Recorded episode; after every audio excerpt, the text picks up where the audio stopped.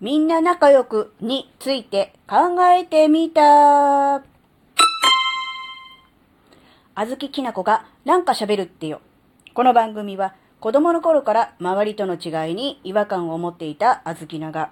自分の生きづらさを解消するために日々考えていることをシェアする番組です。こんにちは、あずきなです。みんな仲良く。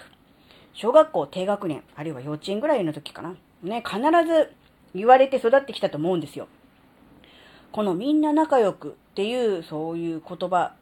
が、何かこう、自分のね、あずきらの中の、こう、いろんなこう人間関係の中で、こう、なんかこうずっとこうね、引っかかりを感じてたんですね。で、その、なんで引っかかってんのかなみたいなものをね、ちょっとね、考えたので、ね、ちょっとね、今回この話をね、したいと思うんですけど、みんな仲良くのみんなって誰っていうことですよ。みんな。この場合のみんなっていうのは多分学校で言えば、まあ、クラスメイト。クラスメイトイコールお友達っていうのもちょっと違うと思うんですよ。これあの、あずきのずっと子供の頃から、お友達でしょ？仲良くしなさいとかって言われるたんびに、うーん、お友達じゃなくてクラスメイトって思ってたんですけど、まあね、それはまあちょっと今回の趣旨とちょっと違うかもしれないので置いときますが、その、まあ、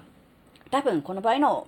みんな仲良くのみんなはイコールクラスメイト、あるいは学校にいる人とかなのかなっていうふうに思うんですが、でもそれってやっぱり無理じゃないですか。だって、よく考えてみたら、気の合う人合わない人って当然いるじゃないですか。それは事実なので認めないといけないんですけど、それを前提に物事を進めてしまうと、結局収集つかないじゃないですか。学校として、クラスとして。あの、まとまりつかないと思うんですね。なので、一応、建前としてはみんな仲良くしましょうねっていうことにしておくことによって何かトラブルを未然に防ぐ、あるいはね、回避するっていうそういう方向に、えー、行っちゃってんのかなっていうふうに思ったんですね。うん、本当は、うん、自分にとって大切な人を大切にすればいいと思うんですね。それ以外の人はどうでもいいと言ってるわけではありませんが、優先順位として、やっぱり、一人の人間が、えー、大切に人と関わり合うことができるのっていうのは、人数として限られていると思うんですね。やっぱりそれは、あの、すべての人というわけにはいかないと思うんですよ。で、人によってその大切にできる人数というのは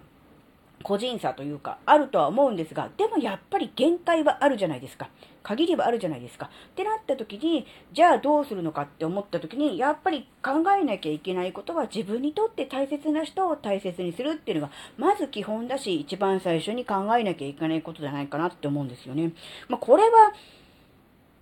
なんだろう、当たり前なことだと思うんですよ。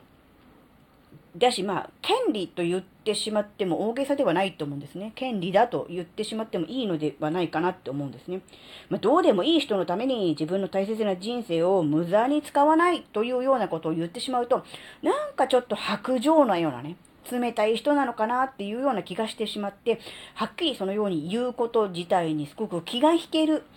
っていうことはあると思うんですね。うん、そのことによって何かこう後ろめたさを感じてしまって、えー、自分に関わる人全てをね、同じように平等に大切にしなければいけないのではないかと思ってしまっているそのことがもしかすると生きづらさに関係してくるのかなっていうこともね、ちょっとは考えたりもしてみましたね。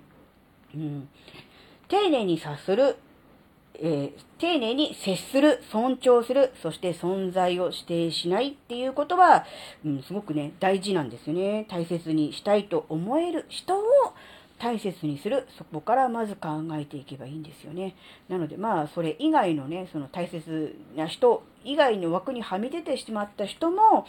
うん、だからといって存在にね、雑に扱っていいってことどうでもいいわけではないわけですから、そういう人に対しても、まあ、丁寧に、うん、接して、その人のね、存在そのものを尊重してあげるということができれば、それはそれで、うん、十分なのではないかなっていうことを考えたんですよね。大体において、うん、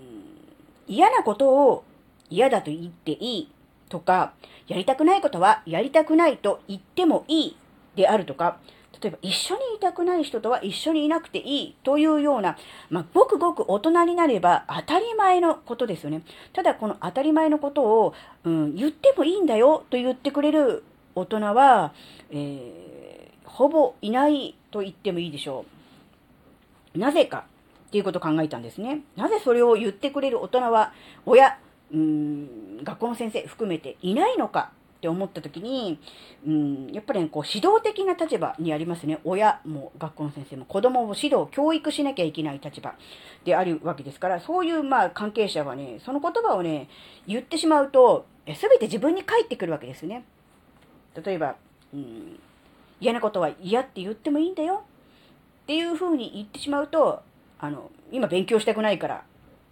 とか、宿題やりたくないからとか、今ご飯食べるよりも、あの、ね、ゲームしていたいからとか、やりたくない、嫌だっていうようなことを言われたときに、結局反論できないじゃないですか。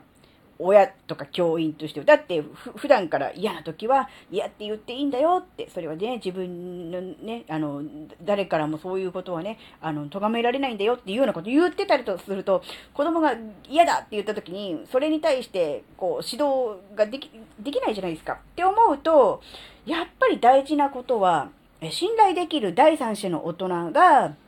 その発言をしてあげるっていうのがすごく大事かなって思った。自分たちには、えー、嫌なことを嫌だと言っていいんだと。やりたくないことをやりたくないと言ってもいいんだと。一緒にいたくない人とは一緒にいたくないんだっていうことを言ってもいいんだ。自分にはその権利があるんだっていうことを、うん、教えてあげられる第三者。要するに親とか学校の先生とかではない大人が、ちゃんと子供にはそういうものがあるんですよっていうことを教えてあげられるっていう立場の人が、必要だなっていうふうにね、ちょっとだけ思ったんです。やっぱりあずきなの子供の頃は、やっぱそういうふうに言ってくれる音はいませんでしたからね。うん、やっぱり少なくとも実際に嫌だと言うかどうかは別として、あ、そういうふうに言ってもいいんだ。もっと言うと、そんなふうに思っていいんだっていう、なんだろう、嫌だと思ってしまう自分が、うん、ダメだとか、嫌だと思ってしまうような自分は、あの、大人から、あの、こう、なんだろう、こう受け入れてもらえないみたいな、そういうふうに思ってしまうこと自体が何かこう辛いことだなって思うと、あ、この感情、今嫌だと思ったんだけど、それは持ってもいい感情なんだ。なんだったら言ってもいいんだっていうことがちゃんと分かればですね、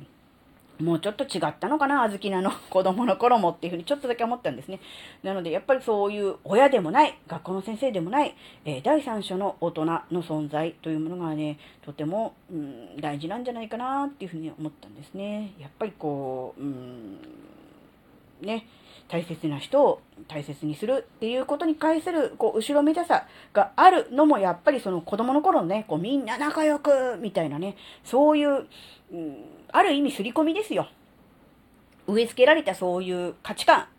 からこう抜け出るのには、やっぱりちょっとなかなかこう難しいものがあるのかななんていうこともね、ちょっとは考えました。なので、えー、大事なことは、えー、大切な人を大切にするという当たり前な、えー、ことをね、えー、ができると。で、誰を大切に思うのかということに関しては、え誰からも干渉されることはありません。そして誰からも非難されるべきものでもありません。自分が大切だと思ったら、その大切だと思う人、あるいは大切だと思うものを大切にすればいいんです。例えばそれが周りの人からそんなのおかしいよとか変だよとかね、そんなものを大切に思うのは、えー、間違ってるとかっていうふうに